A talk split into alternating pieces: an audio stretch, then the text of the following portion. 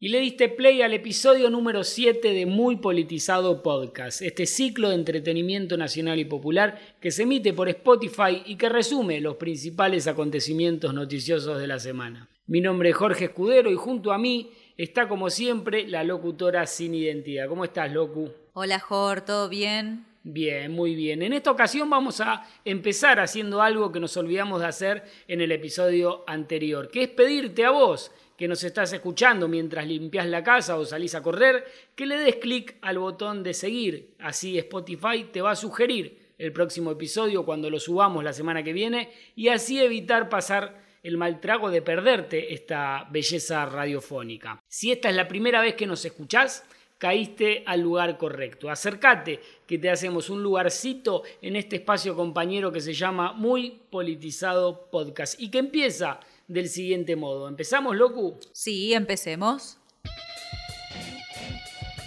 Llegaste al podcast de Muy Politizado. El primer podcast hecho por y para fundamentalistas del proyecto político que conduce ella. Eh, hola. No te vamos a decir dónde enterramos el PBI ni cómo matamos a Nisman. Pero vamos a ayudarte a combatir la infodemia. La infodemia del periodismo de guerra. Y a entretenerte durante unos minutos.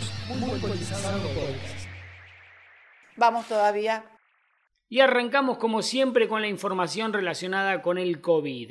En esta semana los casos siguen bajando y en el día en el que estamos grabando este podcast hubo 4.318 casos solamente y 161 muertes, que si bien se lamentan son cada vez menos y eso es alentador. Argentina lleva 14 semanas de descenso sostenido de casos confirmados, mientras el tren hace sonar su bocina. La disminución es de más del 88% entre el pico que se observó durante mayo y los datos registrados la última semana.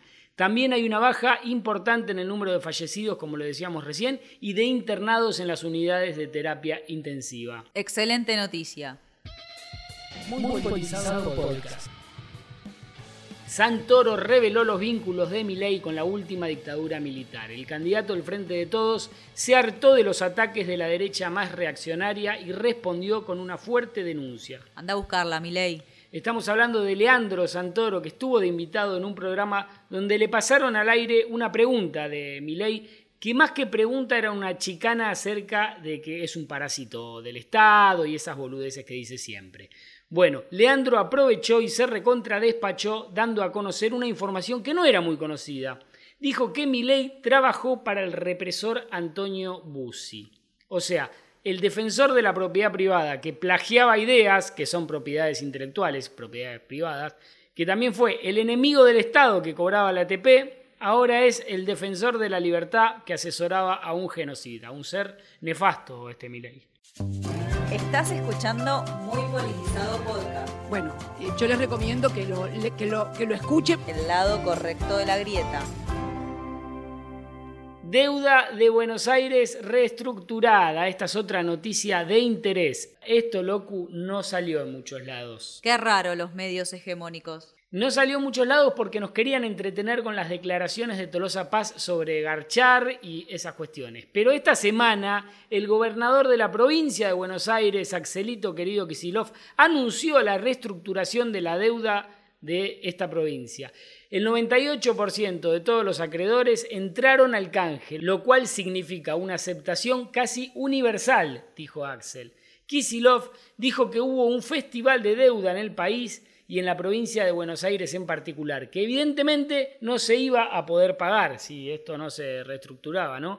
A ver, al reestructurar esta deuda en dólares, que fue la que dejó Vidal, más que nada, y conseguir más plazos y mejores tasas, los bonaerenses disponen de recursos que iban a ser usados para pagar deuda y ahora no van a tener ese fin. Esto es clave porque para muchos el paso previo para que Guzmán arregle finalmente con el Fondo Monetario era que Kisilov reestructurara esta deuda. El dúo dinámico. El dúo dinámico. De hecho, después del anuncio, las acciones de las empresas argentinas picaron en punta. Se empieza a ver ahora sí, Locu, la luz al final del túnel de la que hablaba Michetti. El año que viene va a ser un gran año, te lo prometo. Amén.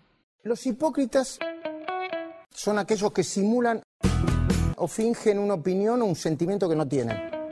La mentiroso, es decir. Pon el hipócrita, que duele más. Macri está en su eje, en su centro. Yo no digo que es espectacular, digo, está en su eje, seguro, tranquilo, preocupado por, por el cepo, por la inflación, pero está como en un estado zen. Y con, con algo, con algo, eh, quiero decir, de Nelson Mandela, el libro que me recomendó. Insólita discusión entre Quirós y Viale. ¿Esto lo viste? No, no lo vi, contame. Un hermoso momento televisivo tuvo lugar esta semana, se dio en La Nación Más, cuando el hijo de Viale, emulando al personaje de Capusotto de Vas a decir lo que quiero que digas, no sé si lo ubicás, claro que sí, maltrató al secretario de Salud de la Reta, pero no pudo evitar que éste defendiera a Ginés. Escucha. Ginés ha tenido una trayectoria muy eh, eh, prolongada en el sanitarismo, ha hecho cosas eh, muy importantes en la historia del sanitarismo argentino y me parece que una cosa no tiene que anular a la otra. Es Para mí sí. Las dos cosas. Ahí no estoy de acuerdo con todo pero, respeto. Pero está muy Yo bien. creo que si te robaste las vacunas, destrozaste toda tu carrera. Bueno, eh, un de Nobel que se afana vacunas, Sí, digamos. aunque eh, fuera un- si fuera un Nobel, ¿no? sí, sí, digamos. sí, por lo que sea, lo que sea. Robar la vacuna es un poco fuerte. Y eh, sí fue eso, ¿qué, qué fue? As- digamos, asignó prioridades a personas para que se vacunen, es un poco fuerte. Está- Lo estás diciendo más elegante. No, no es elegante, porque algunas de aquellas personas estaban dentro de los grupos que se iban a vacunar. Bueno, ¿Dualde estaba? Eh, entiendo que Dual tiene más de 70 No. años, ¿no? Y llegó el momento con la música particular de la noticia de la LOCU, esa información que va al hueso y hace tambalear a la política nacional e internacional. LOCU, todo suyo. Bárbaro, Jorge. Bueno, en esta ocasión estamos muy cerca de las elecciones, así que te traigo una noticia insólita relacionado con elecciones. Bien, Hubo un empate en un municipio de Corrientes y tienen que volver a votar. Un empate en las elecciones. Eso es muy insólito. El domingo pasado hubo elecciones en Corrientes. El gobernador Valdés ganó la reelección con más del 76% de los votos. Pero al mismo tiempo se elegían intendentes en varios municipios. bien. Este hecho curioso se dio en la localidad de Mariano Loza, que deberán volver a llamar a elecciones debido a que se registró un empate entre los candidatos. El radical Rubén Caceroto y Zulma Fernández, de Unidos por Solari, tienen que desempatar porque sacaron igual cantidad de votos. Ah, increíble. Incre- Increíble. Estas cosas pasan solamente acá. No, en Corrientes pasan. En Corrientes pasó. Excelente. Esa simetría hizo que la gente diga, no, mejor probemos de vuelta como veníamos, como veníamos antes. Y ese lunes, que también cuesta entender, se desmoronó todo, porque era todo muy frágil, que eso es atribuible a los errores nuestros que no logramos lograr ese logro, ese logro Vidal ahora dice que fue un error decir lo que dijo de fumarse un porro en Palermo. María Eugenia Vidal, la ex gobernadora, que había dicho que fumarse un porro en Palermo no es lo mismo que hacerlo en una villa, reconoció que fue un error de su parte decir la barbazada que dijo. Fue mi error plantearlo en términos de barrio, pero sigo creyendo que hay contextos de consumo, dijo María Eugenia Vidal este jueves en TN. Mi error plantearlo en términos de barrio, o sea, el error fue solamente nombrar a Palermo, eh, pero sigue pensando que los que tienen plata pueden fumar y los pobres no. Un rico tomándose un vino es un catador refinado y un peroncho tomando un vino es un negro borracho. Se te nota de lejos, Mario, lo elitista que sos, me parece a mí. ¿A vos? También. Anda, Mario. La frase con tono golpista de Macri y la respuesta del gobierno. Como ya todos deben haber escuchado, el expresidente Mauricio Macri lanzó esta semana eh, una frase un tanto, a ver qué palabra hay para decir que alguien se pasa por las bolas la democracia. ¿Golpista? Golpista, una frase un tanto golpista. Dijo que si el Frente de Todos pierde en las próximas elecciones legislativas, se va a tener que ir del Poder Ejecutivo, es decir, interrumpir el mandato de Alberto Fernández. La declaración despertó el repudio, como no podía ser de otra manera, del Gobierno Nacional, que la calificó de alarmante. O cambian o se van a tener que ir, había lanzado el líder de Juntos por el Cambio durante una entrevista en Radio Mitre de Córdoba que si ya la Mitre de Buenos Aires es gorila, imagínate la de Córdoba, lo que debe ser.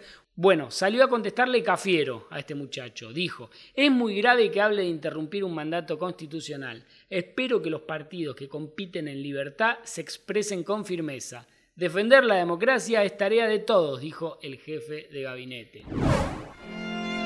Y con la música de violines ya característica del cierre del programa, tenemos la frase de despedida, que en esta ocasión es de Leopoldo Lugones, que a principios de 1900, en uno de sus últimos escritos antes de quitarse la vida, dijo, menos mal que a Fabiola la descubrieron festejando un cumpleaños. Mirá si le descubrían talleres clandestinos. Leopoldo Lugones, 1930 y pico. Y antes de despedirnos, queremos mandarle un saludo a Marcelo y a Sole que nos escuchan todos los sábados por la mañana en el auto cuando vuelven del trabajo. Fieles seguidores del podcast. Y de este modo hemos llegado al final de Muy Politizado Podcast eh, versión número 7. Pero tenemos redes sociales en las cuales nos pueden seguir, ¿no, loco? Así es. Nos pueden seguir en Twitter, en Instagram, en Telegram, Facebook y también en YouTube. En YouTube que vamos camino a los 60.000 suscriptores y subimos videos todas las semanas. Suscríbanse que queremos la placa de los 100.000. Queremos la placa de los 100.000. Y lo que queremos también es que si tenés la posibilidad de darnos un apoyo, una mano financiera, te metas en www.muypolitizado.com barra aportes y ahí tenés la posibilidad de demostrarnos cuánto nos querés con un apoyo monetario que puede ir desde los 200 pesitos. Si te gustó este podcast, te esperamos la semana que viene cuando te digamos que le diste play a un nuevo episodio de Muy Politizado Podcast. Chau, locu. Chau. Esto ha sido todo por hoy, pero no estés triste. Nos vemos la semana que viene. Todos los viernes a la medianoche un nuevo episodio para que escuches cuando quieras. Seguinos y sé parte de la comunidad de Muy Politizado, Podcast. Vamos todavía. Chau. Gracias a todos y todas.